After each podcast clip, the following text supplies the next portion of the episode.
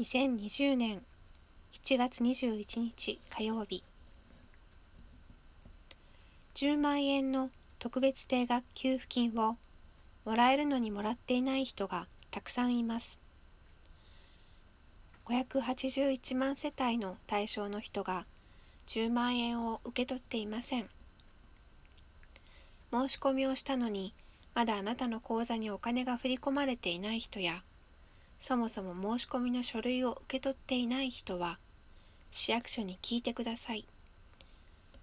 市役所から郵便で送ったたくさんの書類が住所の宛先がわからなくて市役所に戻ってきているそうです。書類をなくした人ももう一度もらうことができます。